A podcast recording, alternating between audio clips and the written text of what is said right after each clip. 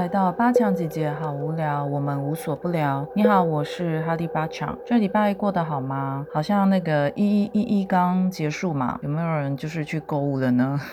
其实我自己不太参加，可是呢，后来发现所有的像网站啊，或者是一些购物的 APP，他们好给的优惠越来越少，越来越少的状况下，我的购物车里面就越来越多的，比如说代购清单。这些代购清单呢，我在等的是什么？我想应该也有一些人跟我一样在等所谓的免运，因为有时候只是想要买一个小东西，然后那个小东西也许在市面上或是一般的店头是买不到的，在网络上买就会觉得为了要那几十块钱，然后付了很高的运费，就等什么时候呢？等一一一一的这种，他可能就是会给一些免运的免运券。其实我记得早期好像是不管买多少次都是免运的，只是现在比方说今年就好像就是给十一张免运。券当然就在这时候赶快下下单喽。接着我要讲的就是除了一一一一之外呢，当然还有周年庆，大概在上个月就开打了。那为什么要聊周年庆呢？主要是因为我觉得最近这几年的周年庆越来越难逛，尤其是疫情啊。我问那个柜姐，他们也说好像也没有生意好到就是如他们预期。因为疫情大家钱没地方去嘛，那可能会热烈的参加周年庆，但今年好像还好哎。我要讲的是说。当我去靠柜的时候，我突然觉得，嗯，人跟人之间的那个互动啊，越来越没有一种信任感。我并不是在讲说，哦，我们要跟陌生人多有信任感。我不知道大家是不是有一样的感觉？那感觉就是说，我记得我以前可能去靠柜啊，或者是甚至在路上，或者是工作上遇到一些可能前几次见面的人，不会有那么深的，就是说会觉得对方好像没有诚信，或是对方很假惺惺，还是会有。可是我觉得。这几年那种程度就就是越来越严重，还是因为我年纪大了，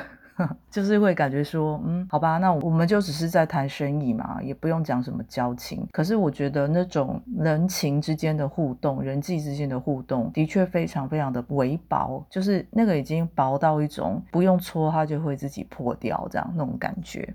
好，这就是这礼拜就是遇到的一些事情啊，很小的事情。那另外一件当然是跟我自己升职有关。我不知道大家有没有买 iHerb 的习惯？通常备孕的人啊，或者是有维他命需求的人，如果在国内买维他命的话，就非常的昂贵。可是，即便是 GNC 这样的专门在卖维他命的地方，甚至是 Costco，就是里面有很卖很多维他命，可是就是有一些比较高剂量的，就必须从 iHerb 上面去买，或者是从美国去买。最近我们台湾的海关好像不知道是什么政策改变，然后那政策一变就变成好像要收运费。之前海关的政策是说每一个包裹不可以超过两千嘛，那 iHerb 就是如果到了两千块它是免运的，多么好啊！就现在好像因为我们海关政策的改变，我有朋友哥就跟我开玩笑说，台湾的政府好像就是不是很希望人民就是跟海外买维他命这种东西，虽然觉得蛮奇怪，就是一大堆限制令，然后现在就是跟 iHerb。买东西也要付运费，而且只有 DHL 可以送。以前就是有顺丰啊，还有那个黑猫宅急便。最近这一个月就是十一月，现在是十一月中嘛，就没有了，就只剩下 DHL。我就是前几天我想要去买，就我发现，就就发现只能选 DHL，而且它的运费非常的贵，有到非常嘛，比亚马逊便宜，但是我觉得还是贵，因为毕竟跟以前免运比起来就是很贵啊。然后那个地址呢，要全部改成全英文的，我那时候就是。在结账的时候一直刷不过，然后我想说到底是什么问题？后来问了备孕群主之后，就说他们 DHL 只接收英文的地址，所以如果还是得买得下单的话，想要付那个运费，或是无可奈何要付那个运费，因为毕竟有些维他命是不能停的，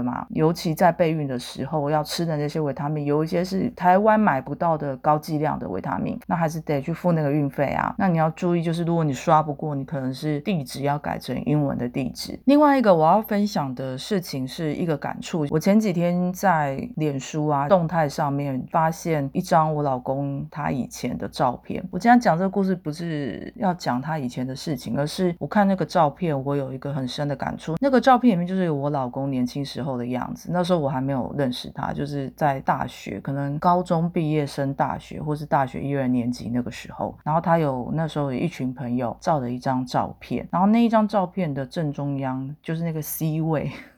团体的 C 位呢是呃两个男生，然后两个男生看起来都是呃以那个年纪来看是长得很帅，然后也是好看的，受到吸引的。那我老公就站在最边边。那站在最边边，因为我老公年轻的时候就是呃他不是长得主流的样子，然后也不会有女生喜欢他那个样子的男生。那我看这张照片，我就心有所感，我就跟他说，其实如果我在那个年纪遇到你的话，我也是可能不会选择你。我不喜欢帅的男男生，可是我也觉得太过平凡的男生我不喜欢。那为什么后来选择我老公呢？我觉得我去回想我们两个人，尤其是我自己，就是呃，就是可能从小到大遇到的对象，或是遇到的男生，我遇到的那些人，其实我都是没有什么太大的感觉。一方面可能是我年轻的时候是比较偏向无性恋者，然后二方面是我对于异性之间的相处是紧张的。现在回想是紧张的，那时候并不知道。那这个就是跟自己有没有回去走过自己的内在历程是很有帮助的。这边要讲的就是说，啊，我觉得人跟人之间很奇怪，在某一个年纪可能遇到某一个人的时候，可能会觉得看不上他，或者是两个人之间没有火花，或者是对方也看不上我们嘛。也不要永远都觉得好像是自己看不上别人。没错，也有对方看不上眼我们的时候。在这样的状况下就很奇妙啊。我跟我老公相遇的年纪是我们两个已经接近三十岁了，所以各自在各自的生活里面已经有所成长，或者是嗯有一定的历练吧。以那个年纪来讲，就是比如说有出社会工作啦，遇到比较多的人啊，也有一些自己的朋友圈啊。那像我就还会有自己的灵性生活的追求啊。虽然我昆达尼尼瑜伽是在结婚后才遇到的，可是其实在结婚前我就对自己内在的这种追寻之旅是已经在做，只是当时不知道，当时会用一些比如说工具塔罗牌啊，就上一集我有讲嘛，用塔罗牌或者是一些其他的占卜的手法，或者是可能那时候也有一些灵性的伴侣。所以灵性伴侣是很有趣，我那时候在某一家公司工作的时候，我就遇到几个同事，他们是可能会跟我一起玩塔罗牌，因为这样而建立了很好的同事关系。然后也有一些同事，一两个同事，有一个是会通灵的，然后我跟他也很有话聊。虽然我不敢叫他帮我看，但是他就会跟我分享一些他通灵的一一些故事。然后另外一个同事是，他也是有在玩心灵方面的，这些都是女生啊，就是她有在玩心灵方面的一些课程。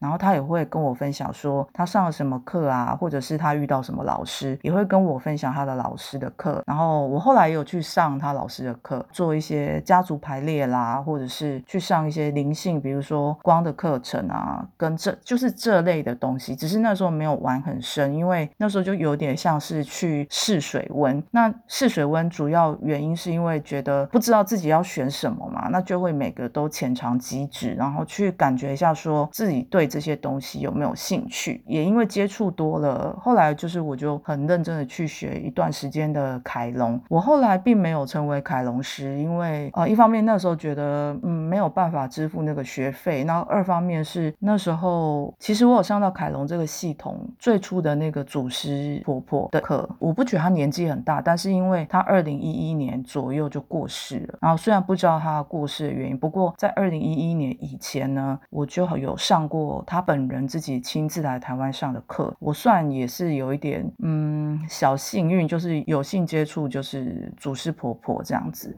那后来我就没有继续上，主要是呃那时候也忙，然后二方面觉得太贵。后来遇到了困难尼尼瑜伽，然后我自己去比较，说自己比较喜欢哪一边，然后我就选择了困难尼尼瑜伽。只是有点可惜，就是凯龙疗法那边，我大概就是学到三阶吧，然后还有一些其他辅助的课程，因为它不是只有呃固定的课程，它它有一阶、二阶、三阶，然后旁边还有一些其他技巧的辅助课程，这样。但那个时候。是这样，我不知道现在怎么样，因为我已经很久没有接触这个东西了。只是说，如果做基本的凯龙的那种疗法，我是还可以。只是如果要做完整全面性的，我就不行。这样，而且它后面越高阶，它就是越复杂。当然啦，昆达尼尼瑜伽也是越高阶越复杂，要懂的东西比较多，或者是要受。受的训练比较多，以及自我内在走过的这个疗程，治愈的这个疗程是自己要走这个内在转化过程是更多的。那我那时候想一想，我问了一些老师，然后他们觉得说，那就选一两个定下来。当然年轻的时候啊，都会觉得想要选很多很多，只是最后还是要在一两个领域里面定掉，有点像找工作啦，就是说可能做了十几二十样的打工，可是最后你真正要选一个专业的职场去定下来，大概是这样的意思。那说回来就是说，我觉得就是也因为自己有不停的成长，虽然当时不知道自己在干嘛，但是会有一个直觉，我想要处理我个人的议题、家庭议题，好，或者是感情议题、关心议题。那这些东西呢，在三十岁以前就启动了，甚至更早。我有一集有讲到，我大学的时候就开始玩塔罗牌，其实那个只是一个敲门砖，它并不是一个真正在，比如说塔罗牌，它并不是真正在帮助我走内在过程，它比较像是一个工具。这个工具就是说在预测未来，或像奥修牌卡就比较走内在。那那时候我已经觉得很够了，只是当时的我并没有想到，我后面会走的比那个时候还要多，还要深一点这样子。我在讲的就是说，在那一段时间，我自己在追求自我的同时，后来等到我比较成熟了，因为在这之前，比方说我简单的讲，就是我对于男性是我跟他们是完全无关的。那其实这样子也没有关系。如果在听的听众就是你也是这样的人，我觉得是 OK 的。只是那个时候，我觉得命运就是有一个轮轴，就是在转动，在帮助我在处理我跟男性之间的关系。然后我也一直质疑自己说，哎，为什么我对男性是无感的？我对女性也是无感的。姐姐，我那个年代没有无性恋这三个字，如果有的话，像现在有的话，我应该会在那个时候定掉自己是无性恋者这样子。后来呢，就因为这样子自我成长，自己帮自己充实自己之后，那个充实自己不是只有知识上，当然还有一些心灵层面的稍微完整，不能讲全部完整，但是就是比以前再好一点，再进步一点。之前有几集有讲嘛，就是说只要有进步一点点，那都是很值得鼓励、值得自我嘉赏的地方。所以回头来说，就是那时候因为自己也有一些小小的进步，然后进而后来遇到我老公的时候，我觉得那个好像我会开玩笑说那是业力引爆，但是当时会觉得说哦，原来我已经稍微成熟了，可以懂得欣赏某一些男生，就是他可能外表不是我欣赏的样子，可是我一看到他的内在，我就马上知道说，哎，他是一个呃可以交往的人，可以来往的朋友，即使没办法作为对象或者是伴侣，可是他也是一个不错的朋友。在这之前，我男性的朋友是几乎为零，这样就算有，嗯，应该多半都是有一点目的的。那目的当然就是跟一般所谓的红男绿女一样，就是想要交往啊，好，然后想要干嘛之类的。但是那个时候的我是对这些是无感的，或者是我接收不到到那些讯号，甚至我接收到讯号了，我也不反应，就是我不起反应就对了。对于所谓的现实的肉食主义市场，就是如果一个女生没有反应，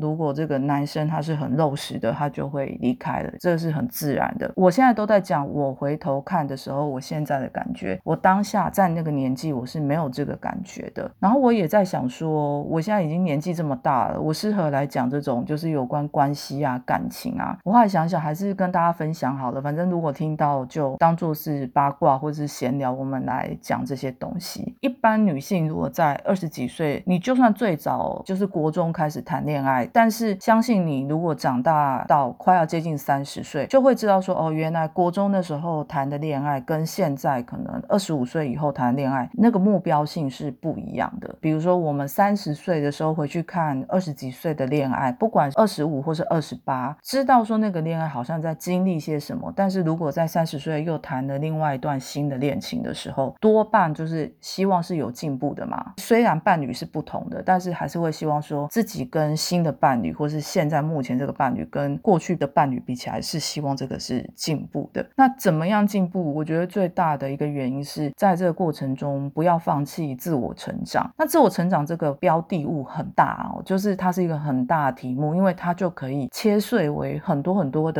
怎么讲标签吗？哈，就是一个一个来讲啊。像有些人就会一直强调说哦要爱自己啊，哈，或者是要呃像我就口号就是说哦要转入内在去跟自己相处，然后更认识自己。或者有些人会用浅显易懂的方式，就是说可能要多读书啊，哈，不要只看专业书籍，也要多去探索其他领域书籍啊，甚至是去旅游啊，多见见世面啊。方法非常非常的多，就是去选一个你喜欢，然后而且能够执行稍微久一点。我不要讲说执行一辈子，因为这一个包袱太大了。假设说我一开始我觉得我要练习塔罗牌一辈子，那如果有一天我对塔罗牌失去兴趣呢？就像现在我对塔罗牌没兴趣啦，我曾经对他有兴趣到我也觉得我可以跟他一辈子，那感觉就是一个关系，知道吗？就是我遇到一个男人，或者遇到一个对象，我遇到一个男朋友或者女朋友，一开始当然都会觉得我要跟他一辈子啊，这个是人之常情嘛。只是说在后面归于平淡的时候，自己就要慢慢的去咀嚼，说我对于这些东西哪一些至少我可以嗯有兴趣，大概我觉得最短一年两年吧，那长的话可能就三年到五年之间，在这段时间会有一定的呃接触的量。好，假设说呃我喜欢昆达尼尼瑜伽，那我就会觉得哦，那我希望自己可以在第一年的时候，因为可能是热恋期嘛，我跟昆达尼尼瑜伽是热恋期，那就会觉得哇，我就是对这件事情很有兴趣。可是到了第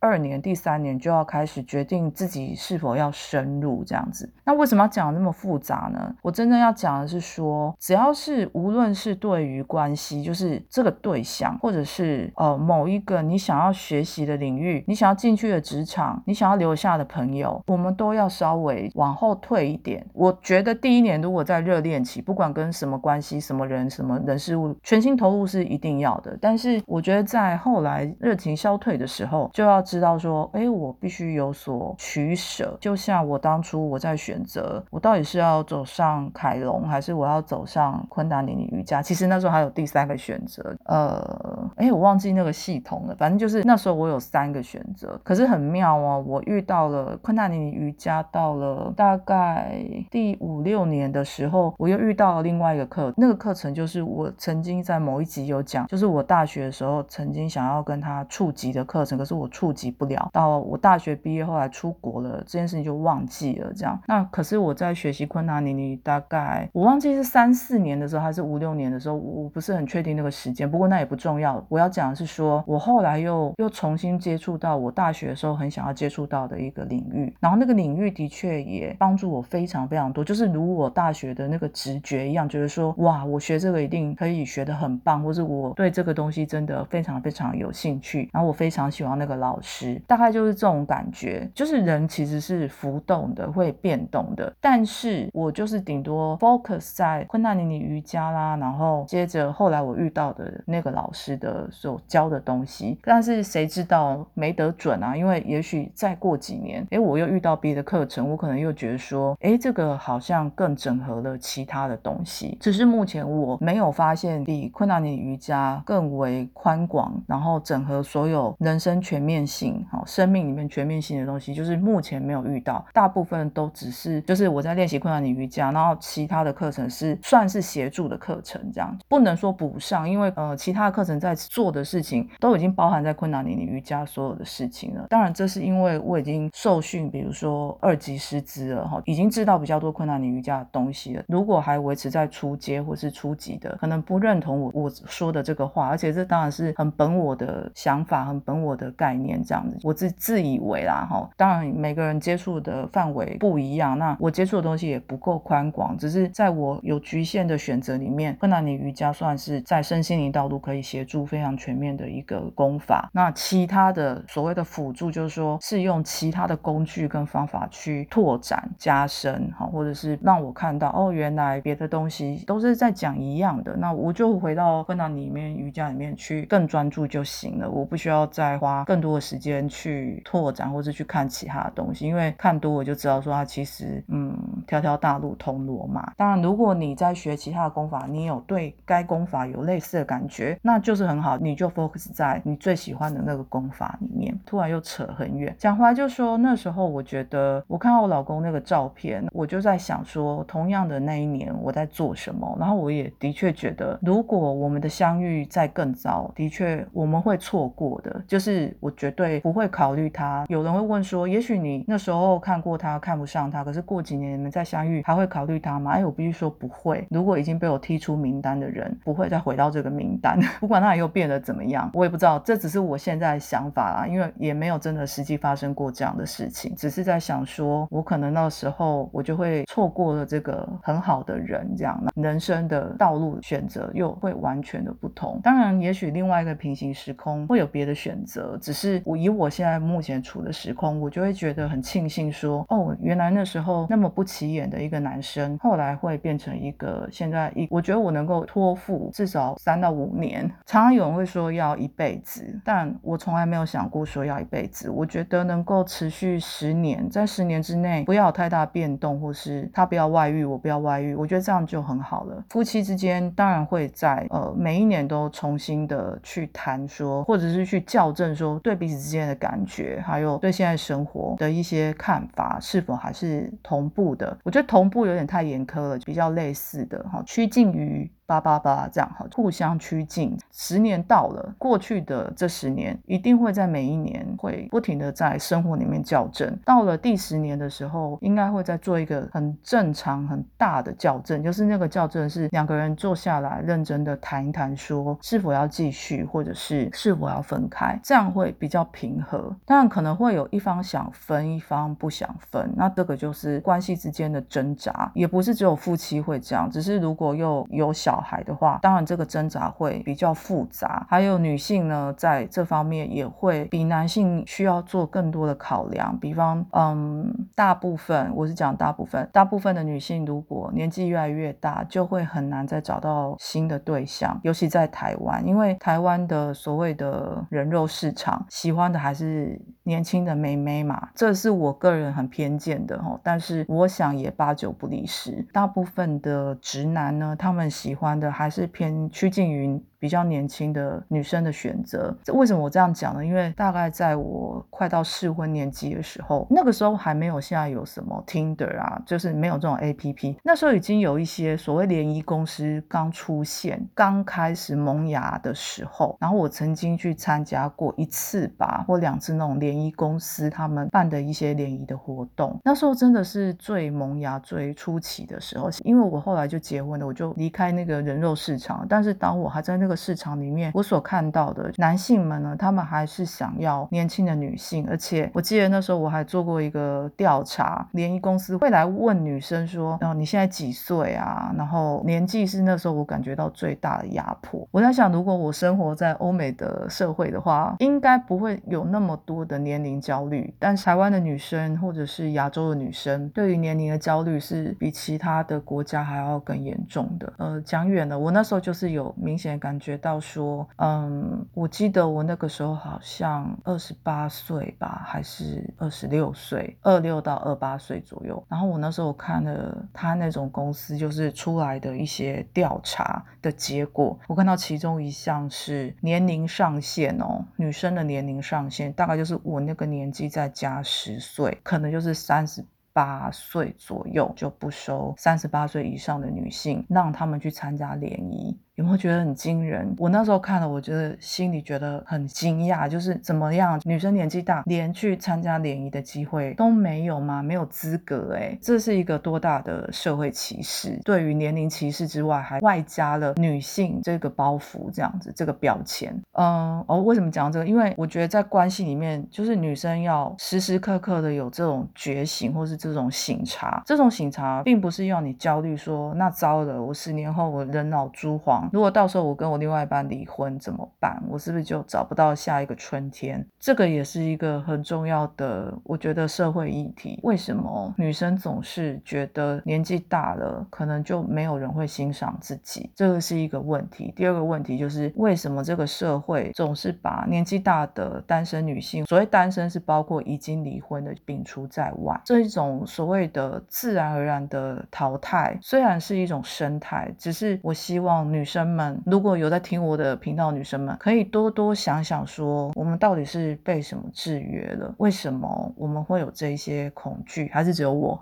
我不知道多少人有这样的恐惧，只是很多人都会觉得台湾的女生非常的所谓的女性主义狂大，但是说实在的，我觉得并没有。我看过一些就是很独立的女性，她们还是有我刚刚讲的那些所谓的焦虑。最大的焦虑，也许是某一个阶层，就是说已经有有了小孩，然后照顾小孩到某一个年纪，小孩也离巢了，那妈妈为了小孩曾经放下工作，专心照顾小孩，这个选择到了离巢期的时候，那这个女性她对自己就会有一种价值上的存疑。那当然我也有看过，假设比方说我的妈妈，她就不是这种女性，她当初也是为了孩子放弃她的工作，可是一直到她现在，我们都离巢了，然后也各自组家庭，或者是不住在一起了，她一样安然自的，因为她原始的观念就是她本来就是要为了家庭牺牲的女性。我回去问她，她也不会有任何觉得她为了小孩放弃她以前什么事，她会难过，或是她觉得生气或觉得委屈的，她没有，因为她就是认认真真的传统的女性，她认为为了孩子牺牲自己，完完全全是妥当的，没问题的，她愿意的。那当然加上可能我的爸爸也并没有放弃，所以选对象很重要。我这样讲，可能很多女生会骂我，就说我在传递什么奇怪的观念。可是我必须讲，我们在选对象的时候，一定要选跟自己观念很像的对象。如果我们选的对象就是说，觉得女性一定要出去工作，要拥有自己，可是有时候生命中有一些抉择没有办法呼应这件事情，或是让这件事情实现。哦，比方说你真的就生了三个小孩，你要去请一个保姆雇三个小孩，家里如果出不起这个钱，你先生又不愿意放弃工作，或是先生的薪水是比较高的，那低薪的如果是女性，我现在讲的是一个可能性，我不是讲所有的状况，我是说如果真的遇到了这样的状况，这个女性这个妈妈放弃了自己，然后去照顾这三个小孩，因为可以省钱嘛，而且自己人照顾又觉得比较安全，很多人都会说啊，你赚的钱连去付那个保姆费都不够呢，那当然就是只能放弃其中一方比较低的薪水。如果先生是低薪的那一方，我觉得那又是另外一个议题。我们今天在讲的是说，如果当初你找的对象，他就是认为说女性本该就去上班，可是生命很难讲，就可能遇到我刚刚讲的那些状况，女性放弃了低薪，然后进入家庭，完全的照顾三个小孩到小孩离巢。可是如果你的先生对于说你没有去工作，或是你放弃工作，你没有收入这件事情是很看低的，或是就是你们在交往的时候，他就是表达说，呃，他非常欣赏就是职场上的女性，然后或者是在整个婚姻过程中，他不会明讲，可是我相信夫妻之间是感觉得到他会觉得，你看别人的太太，或是嗯比较年轻的女生，然后他们都很自主，然后有自己的收入。如果他一直在表达对于这件事情，对于这种现象他很欣赏，那就要小心你是否要放弃自己的工作。可是如果我们找的对象是他都能接受，就像我爸爸，他原本的观念就是女人本来就该待在家里面相夫教子，所以即便我妈妈她没有收入，或者是我们离巢了，只剩下他跟我妈妈，他也是把所有的钱都交给我妈妈处理。他原本就是这种观念，所以我妈妈不需要去焦虑说孩子走了，本来依附在孩子身上的价值消失了，他的先生会看不起他或 diss 他。他找的先生也是传统的观念的先生，他的先生并不觉得他没有功能，因为他的功能已经完整了，就是孩子已经抚养大了，有独立生活的能力，剩下来的时间就是他还是跟我爸爸会有一些冲突，可是那是夫妻之间的角力冲突，跟我妈自己的价值是无关的。我妈后来的价值，她是陪伴着我爸爸，然后照顾我爸爸为主，这样子。整个大体来讲，观察起来，她找对了对象，在某一些观念下，她找对了对象。我要表达的是说，我觉得现在有一些观念就是会一直刺激女性说，你看你生了小孩，你就不能放弃你的职场。我觉得这句话是对的，这句话绝对没错，我不否认。可是我觉得有另外一些女性，她们是怎么办？生活就是如此啊，他有别的选择吗？或者是当下只能做那样的选择？他难道不知道他要回职场去工作吗？可是当下的所有的客观条件如何支持他回去工作呢？也许先生也当下也觉得说，哦不行，因为我们这样子真的撑不下去，会为了家庭做了很多妥协。那这个妥协，我并不是说先生没有妥协，或是另外一边没有妥协。我现在在讲的是，不要一直拿这种什么职业女性，就是来跟这这些所谓家庭主妇做比较。然后一直恐吓这些家庭主妇说，你就是因为你当初没有坚持啊。好像也会有人跟我说，哎，我也是一边照顾小孩一边做职业妇女啊，我也办到啦。可是我觉得是不是可以大家温柔一点？你办得到的事情，别人一定要办到吗？难道就没有你办不到的事情别人办到？那如果别人办得到了来逼你，那是什么感觉呢？我觉得不用这样互相为难彼此，在人生的情境中，然后觉得对方非得要这样，那你就是因为你不去上班，所以你现在被你先抛弃，你就没有什么。对，这些都是事实。可是回想到当初他那样的选择，也有当下不得已的苦衷，或是不得已走上了命运。有人会回我说：“对，这就是选择啊，他当初就自己选。”对，可是我就在回到更前头，就是我要说的，请在选择伴侣的时候，就是明白说，这个伴侣如果他一直是属于主张或是欣赏职业妇女或是职场的人，那么你在婚姻关系里面，你就要非常小心的选择是否要生那么多小孩，或者是是否要为了小孩放弃。那为什么放弃的不是对方呢？就是要有这样的想法，然后并且在结婚前好好的讨论。如果找到的对象是他从来像我。我爸爸不在意，就是他觉得养家本来就是男人的事情。他虽然好像霸气说我是男人，我要照顾家里，但他也破产过，他也落魄过啊，也是这样子一路扶持过来的。所以你说哦，那我现在就是我老公赚很少，不一定能够撑得过现在。对啊，可是哪一个男人不是这样子呢？如果都要拿这句话来。含扣说，你女生就是一定要在职场上待着，你要赚你自己的钱，你要拥有自己的钱。对，这个都是非常新时代的想法，或者是嗯，我不敢讲就是很新啦，也许十几年前就有人在这样讲了。可是要看你的对象是谁。祝福大家找到就是真的能够互相包容的对象。如果真的婚姻在中间，就是都没有沟通，然后没有去校正彼此的想法，而且女生如果都没有警觉或是觉察说这个对象可能跟我走的路不一样，而及早就是把关系停止，不要再过度进入付出的状态。如果是如此，那麻烦记得。每一年都要沟通，然后自己眼睛要放亮，不是结婚后眼睛就闭起来。当然，有些事情是睁一只眼闭一只眼。可是，如果在观察下发现你的对象赞扬另外一方，却让你做相反的事情，那你就要有警觉，说这个关系是否要继续下去，是否要确定要生小孩？那如果已经生了小孩，是否还要再生？那如果没有要再生，自己要怎么样突破这个重围，或者是怎么样去跟对方沟通？讲的有。有点乱，但希望大家可以明白，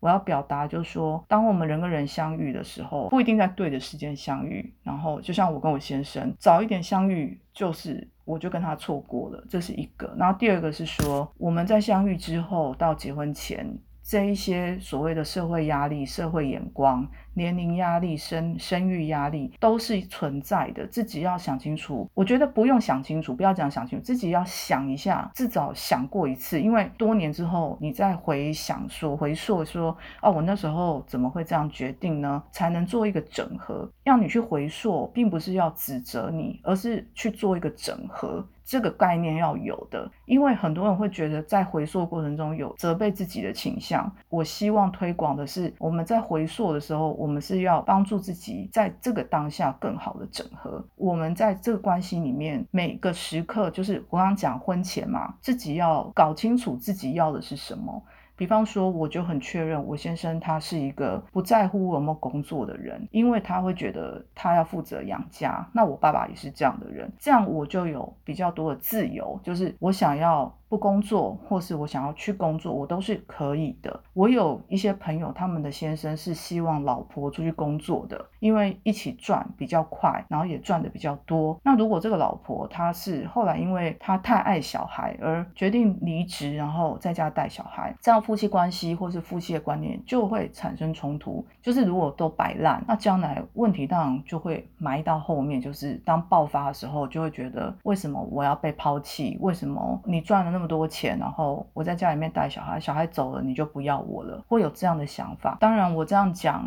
每个人发生的状况都不尽然是我说的这样子。但强调的一个观念就是说，我们女生虽然现在一直在强调说女生要有钱，女生要有自己的工作，可是我必须说，其实还有很多女生是愿意为了孩子放下这些工作，放下自己的成就。那有一些女生她可以同时做到，有些女生又去上班，然后就是成为职业妇女，然后又回来照顾小孩。有些女生就没有办法。没有一个人是在同一双鞋子里面，就是可以做同样的决定。只是我们在被这一些所谓的新时代的女性的观念被洗脑的时候，因为自己会责备嘛，就说哦，糟了，我就是一个只会在家里面顾小孩、没什么用的母亲。No，不是这样子的，不要这样想，还是要小心的去想这一些所谓的思维是不是跟自己的生活是整合的。然后，就像我们家就是不经典的家庭嘛。就是我跟我先生就是所谓的不经典的类型，我们既没生小孩，然后有一方是可以不工作的，也有其他的牺牲，这是